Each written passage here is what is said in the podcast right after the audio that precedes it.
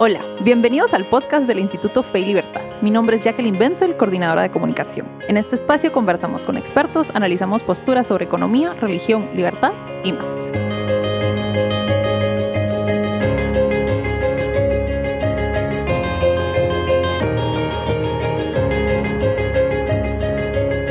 Bienvenidos a este nuevo episodio del podcast del Instituto Fe y Libertad. El episodio de esta semana va a ser eh, totalmente en inglés. Welcome to this new episode of Fe Libertad podcast. Today, in honor, in honor of my guest, this conversation will be conducted entirely in English. I am joined by Lenore Ealy. Lenore is president of the Philanthropic Enterprise and senior fellow on communities of the Charles Koch Institute. She holds a PhD in the history of moral and political thought from Johns Hopkins University. And since 2014, she has served as secretary and executive director of the Philadelphia Society a membership organization founded in 1964 that promotes the interchange of ideas in the interest of deepening the intellectual foundations of a free and ordered society. Welcome, Lena. Thank you. Thank you for accepting our invitation. It is so great to have you with us. Today, we want to talk a little bit about the quest for social justice. Right.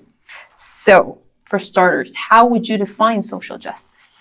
Well, that's a that's a big question, and there's the way there are two answers to the question. One is the way that we we commonly talk about social justice as being um, broadly a, a, sense of equality, um, equal distribution of goods uh, to people, so sharing and economic equality, caring for the needs of the poor. It's a big abstract term that represents a lot of things to a lot of people. Yeah. So that's the, the way that it's used in common discourse, I think, these days. Um, there's another definition, though, that um, that our friend Friedrich Hayek tried to offer, which mm-hmm. was that it's a nonsensical term. that we don't need the adjective social to modify the noun justice. That justice itself is something that's provided um, through in society, but that it's it, by definition social, and so it doesn't really have to do so much with distribution of things, but it has to do with equitable treatment. So I think the two competing views are one, social justice has to do with broadening equality of material conditions and access to politics and different things, and there's another view which says that it's nonsensical. So there's an interesting debate about the whole term. Interesting. So in that sense. What relation do you see this uh, to have with Adam Smith's discussion of justice and beneficence in the theory of moral sentiments? Yeah, there's a great there's a great section in the theory of moral sentiments where Smith tries to to talk about the distinction between justice and beneficence, and he's trying to carve out a real distinction between them because beneficence being a term that means to, to make good or to feel compassion for in that complex of terms. But his argument is that that can't be coerced, but that we can coerce people in the realm of justice. So we can cause somebody to make reparations if they've harmed someone, and that's justice. Um, and having equal standing before the law is justice. And so if we violate that, then the law can can coerce people to change their behavior or, or to um, to solve that that problem. But beneficence itself, he says, can't be coerced. And so, one of the challenges that we've seen, which leads us into these debates over social justice, is one is the attempt, if we think of justice and beneficence and a good society being these nested spheres of things we want in a good society, Smith says that justice is the core. You can't have a society at all without a sense of justice and a core of justice. Um, but if we try to expand justice and expand that power of the law and coercion to cover all the kinds of social conditions and social relations we should have, then we really crush um, something about the human spirit and that voluntary exchange and, and opportunity for us to be free. On the other hand, if we try to take compassion and force yeah. compassion into the meaning of justice, um, we also corrupt justice and, and we corrupt that compassion. Um, older forms of charity had to do with looking at the needs of particular people in particular situations and particular times and deciding how best to help that individual or that family with a particular need. And that was an, an older form of, of charity. And social justice is really related to a broader, more abstract view of humanitarianism, mm-hmm. which is mm-hmm. how to help all peoples. And that's yeah. a very challenging thing to do. Definitely. I can't do it. I think we all want to do it, but It's not really possible Right. in that sense. And uh, you delivered a lecture at Acton University last year about social justice, the quest for social justice. And in the handout, you wrote that by the 19th century, it was widely argued that only social justice administered by the modern welfare state could effectively meet the needs of the poor. Why do you think that there are some people that still believe that government aid is the best way to help those in need? Well, we, really have to think through sort of broad historical shifts that took place in the 19th century. There was ra- rapid industrialization um, by that point in Europe. Uh, the, the United States was ahead of most of the countries on industrialization in many ways. The, the Anglo-American world was, but in Europe there was there was broad dislocation because of industrialization and the rise of what we call capitalist firms. This this understanding of how to invest in capital, and those create dislocations of people. And so there were broad you know there was labor unrest people were unemployed. So there were social problems. Yeah. and there were broad questions about how we were going to resolve those problems. And those problems seemed very intractable and large. Um, and so there was um, an attempt to, to solve those problems by bringing state e- entities in to solve the problems to, to keep people content and not having unrest in, in society. So a lot of the critique, a lot of this 19th century social question that came about had to do, though, with um, interpretations of conflicts between capital and labor that came out of you know Marxist views of how economics was organized, and so there was a, a critique of this emerging capital industrialization that was taking place. So there are lots of moving pieces to the puzzle, but gradually, especially in um, in Italy and in Germany, you have um, states that weren't yet states. They weren't really yet nation states. They were still small, divided populace. So in both Italy and Germany, during the same time, you see this consolidation and the creation of national constitutions. And so part of the argument for consolidation had to do with you know what could this larger entity provide sometimes so it's very complex you know nation by nation as these things are evolving um, but that's how we start to get into this broader call for something called social justice. Um, and uh, the second part of your question i think is why now do people believe that states have to do this? And i think that's partly just a lack of imagination. We've forgotten some of the older ways of providing for people. Okay, well, um, what do you think is the classical liberal alternative to this problem? I think it is that you know case by case basis, older forms of charity um, amplified by new technologies and new opportunities to understand how we see other people and see their needs and, and help them. Um, there's been a there's been sort of a misunderstanding, I think, of human nature, and we, we see this with Randian arguments about human beings that you know altruism is a very terrible thing, and we should all be have selfishness and not worry about the needs of others. and Virtual selfishness. Yes, the virtue of selfishness. And that's a caricature, I think, of human nature. So I argue that there are really several propensities of mankind. Uh, one, which we see in the work of Thomas Hobbes, he says, you know, the life of man is solitary, poor, nasty, brutish, and short. He says we have a propensity for violence um, and getting what we want. That, that's a propensity. I think it's clear if you look about us, that's a human propensity. Adam Smith, on the other hand, talks about the human propensity to tr- barter and exchange, which is the foundation of markets. Uh, that we want to trade goods and we want to find those goods. So if we move out of the Hobbesian world of conflict to get what we want, we can move into a more peaceful world of trade and commerce to exchange and create value for one another. But then there's still places where there are things that we want to bring to bear in our cultures or that where we see some people don't have the capability to participate in the marketplace, we can connect them to the marketplace. But that's the realm for what I call beneficence. Mhm. And I think that's based on a human propensity to care and to share with one another and to teach one another.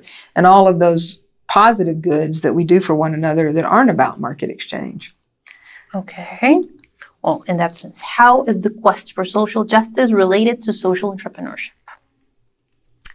Hmm, that's an interesting question. I think they both have the adjective social in front of them. so I'm not a I theoretically I'm not a big believer in this use of the term social entrepreneurship. Um, partly for the same reason that uh, Hayek critiques the use of the modifier for justice. I think entrepreneurship is creating value for other people. And so I think that to say there's one type of entrepreneurship that's social and creates some value socially, and there's another kind that's commercial and doesn't produce value is a misleading way of thinking about it. I think in in some context, people have talked about social entrepreneurship as being a better way of organizing nonprofits. Yeah. Trying to figure out that there's some way that you can use a profit making element, but then you provide to provide the resources to do charitable kinds of work. So that's one use of the term social entrepreneurship, which might be more specific. But in a broad sense, I just like the term entrepreneurship. And then we figure out do we want to organize our enterprise as a commercial entity? Do we want to organize it as a nonprofit entity? There are lots of ways we can choose Yeah. how to organize an enterprise. So I'd rather think about entrepreneurship generally than social entrepreneurship. Um, how is that? How is that complex of ideas related to the term social justice? Um, I don't. I don't know that they really are related. I think the impetus for a lot of people to be social entrepreneurs may be that they have this desire to participate in the achievement of some broad thing called social justice. So we see a lot of um, NGOs and big movements now emerging where it's called social entrepreneurship. Okay. Well, you uh, just mentioned the ethic of beneficence. Could you expand a little bit of, on that idea? Yeah, the ethic of beneficence is a phrase that I've been toying around with as something to really combat maybe what is considered a modern ethic of social justice. So we're taught, you know, that we, we need to care about social justice, which means we need to care about the poor and we need to care about equality. And I think in, in some ways, really looking carefully at, at what people that we consider to be material impoverished need requires us to look with a different lens. Um, and so we need to stop and, and look at what helps them build capability and to ask them what they need. So, another reason that I tend not to like to use the word social justice is that I think it imposes our view of what flourishing is Yeah. without asking the people themselves what is it that their aspiration in life is for. Often, because we're we're similar to one another, that is some baseline of material well-being.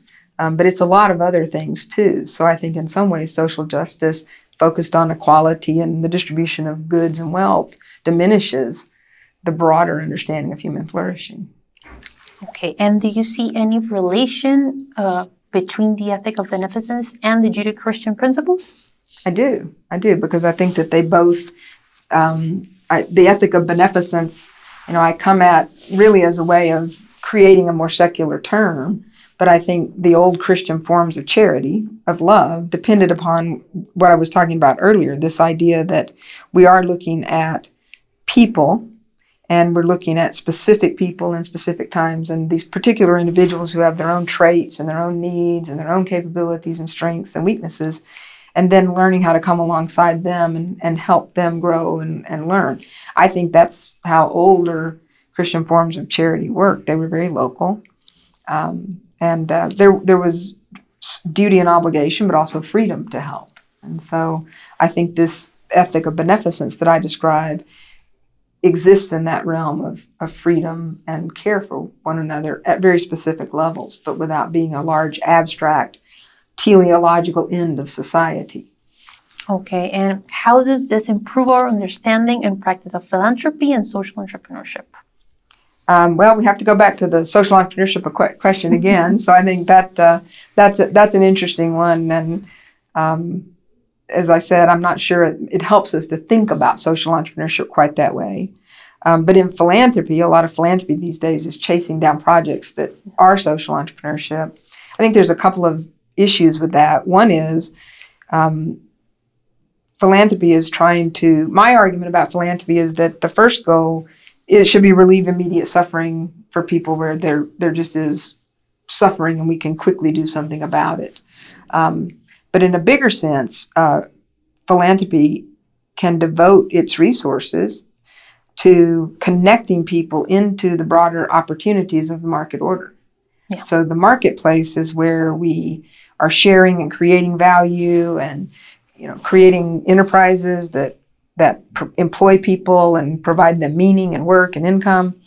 And if philanthropy can help connect people to that space, then that's a very positive role for the use of the resources. So you can provide training to help people be able to take the right job. So it's very much about education and, and connecting and building social capital for people, helping them build social capital, coming alongside. Um, on the on the flip side of that, if you're just in a, a welfare state program, it's Yeah. a check and a handout, and there's training and requirements and all of these different kinds of things, but it's very impersonal. Whereas philanthropy can can try to you know be different, and we've seen in many many instances where welf- welfare welfare state programs tend to trap people in those conditions of dependence, and that's there's a moral hazard involved with um, handing people resources that they haven't earned. But there's dignity in helping people learn how to create value for other people and participate fully in that creating a flourishing community. Okay, and as my final question, can you recommend additional materials to learn more about this subject? Uh, I think that uh, reading Adam Smith's Theory of Moral Sentiments, which is a pretty heavy going book, is a good way to start. I think reading Hayek's critique of social justice, um, that's uh, in um, Law, Legislation, and Liberty in his in his second volume. He has an interesting critique of this quest for social justice, which is this you know, not a critique of caring for people, but this critique of believing that we can utilize instruments, instrumentalities of power to achieve that. So I think those are two very foundational works. I think some other good works to contemplate in this regard, though, are things like um, Alexis de Tocqueville's interesting work called The Memoir on Pauperism. Mm-hmm. Uh, Tocqueville's looking at the problems of early industrialization. Um, he's not saying there aren't problems. He thinks there are interesting challenges, um, but he's casting about and trying to figure out how how we will create new ways to solve those problems. And he's one of the first people that notes that that there is this moral hazard that you can cause people to use less effort through the handing out of money. And the way he comes at that is to compare England and France. He says, Why? Here's England. It's more industrialized, it's more prosperous, but they have more paupers. So he has this very interesting question he's asking. He says, France is poorer, but we don't see as many paupers around in France. And why is that? And so he's he's looking at some questions about industrialization itself and these dislocating um, principles of uh, the capitalist organization, organization of business. And we have to confront those problems head on, which is what he was trying to do, just as he was trying to confront the problems of democracy and democracy in America head on.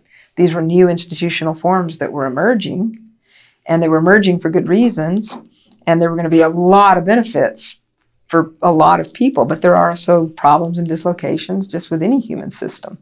So the analytical quest was to try to understand those systems and criticize by helping form the responses and the new ideas that were going to be needed to address the problems that were there. Because fundamentally, there are always problems with human systems. Yeah, yeah. That's that's the end of the. That's just the nature of the human condition, right? Well, thank you, Lenore, so much for accepting our invitation and for having a chat with us. We are sure many people are going to listen to this podcast to learn more about social justice as it is a really relevant topic these days. And for more information regarding Instituto Fe y Libertad, our work activities, and everything we discussed today, please visit our website at www.feylibertad.org or our social media accounts. We're on Facebook, Twitter, LinkedIn, Instagram, and we've got a YouTube channel as well. Thank you for joining us. Goodbye. Until the next time.